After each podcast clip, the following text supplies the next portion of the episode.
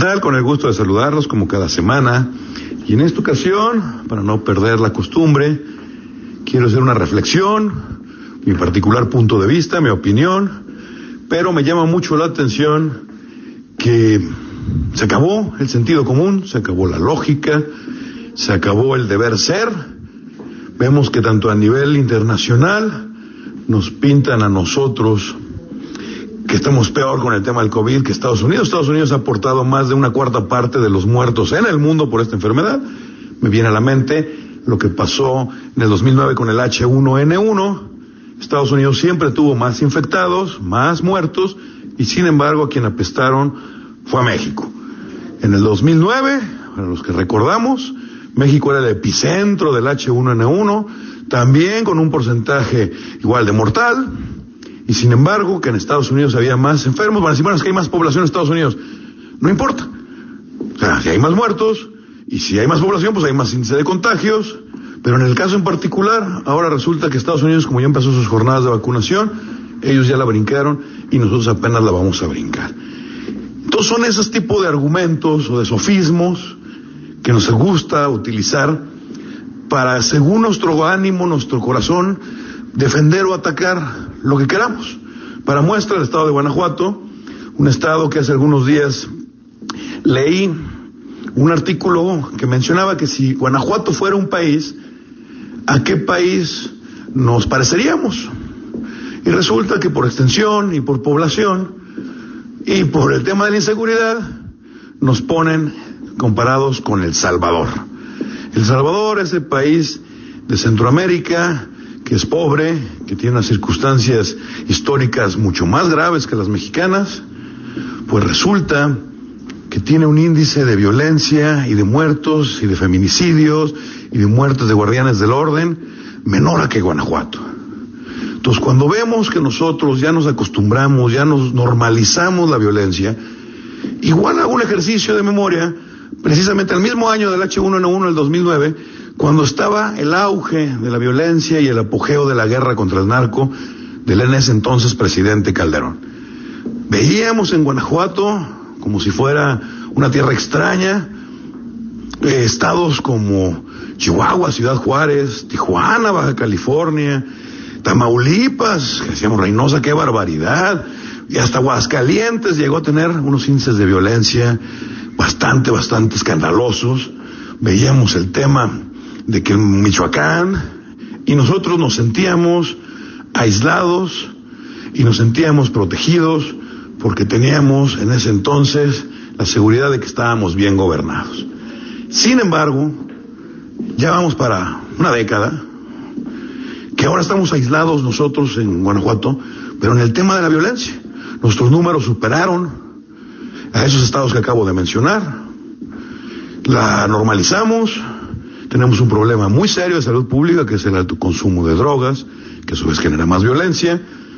Tuvimos a uno de los delincuentes más buscados, que era el famoso Marro, que ya detenido, no ayudó a minorar la violencia, que guerras entre carteles, eh, muchos opinólogos dicen y desdicen.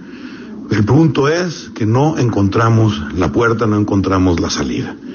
Lo curioso y a lo que vengo, de que se acabó el sentido común, es que anteriormente, cuando algún líder de opinión, algún medio de comunicación publicaba un diagnóstico sobre un problema que se estaba desarrollando, que estaban haciendo o que ya estaba arraigado, en automático las autoridades lo atendían. Sin embargo, en estos tiempos, que diluyeron y pulverizaron la opinión pública, que diluyeron entre tantos medios de comunicación y las redes sociales donde todo mundo opina y se pierden las opiniones, precisamente porque hay tantas se diluyen. Lo mismo pasó con los profesionistas, que en el sexenio de Fox creyó que se iba a mejorar la condición económica del país, creando universidades de diestra y siniestra, con turnos matutinos, vespertinos, sabatinos, dominicales, hasta en línea, por correo, tú titúlate. Y lo que creó es una generación frustrada.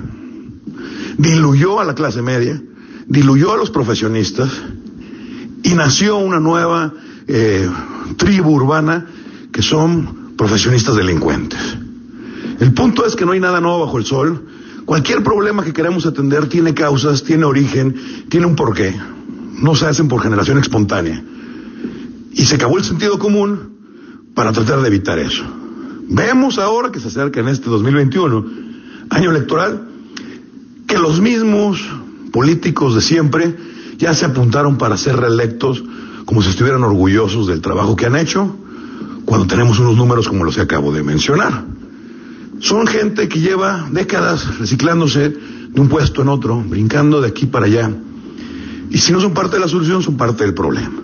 No hay que confundir la clase política con la clase burócrata.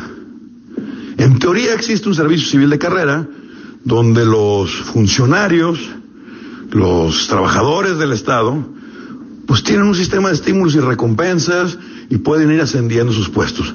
Eso se acaba en el momento que llegan los políticos, que no tienen nada que perder, a meterle la mano y trastocan lo que tocan. Para muestra, el Poder Judicial del Estado, hay una carrera judicial, desde actuario, secretario, secretario de juzgado, juez menor, eh, secretario de sala, juez de partido, y donde es la cúpula del Poder Judicial del Estado, se atora precisamente porque los designados tienen que ser a propuesta del Congreso por, a, perdón, a elección del Congreso por propuesta del, gobernador. Y ahí es donde todo vale, cheto.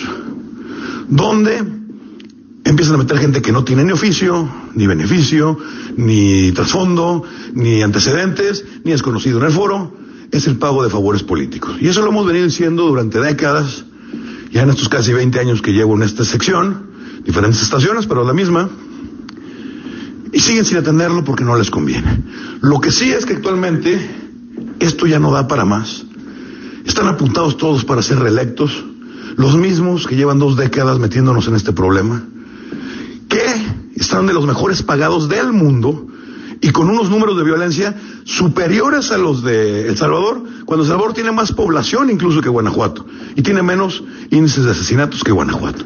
O sea, el mundo al revés, esto es una locura y lo que quiero decir en esta intervención es que reflexionemos y nos quitemos ya ese síndrome de Estocolmo, que no es otra cosa que sentir un afecto por nuestro secuestrador, porque el que nos tiene sometido a violencia psicológica, porque la verdad, no creo que pudiéramos estar todavía peor.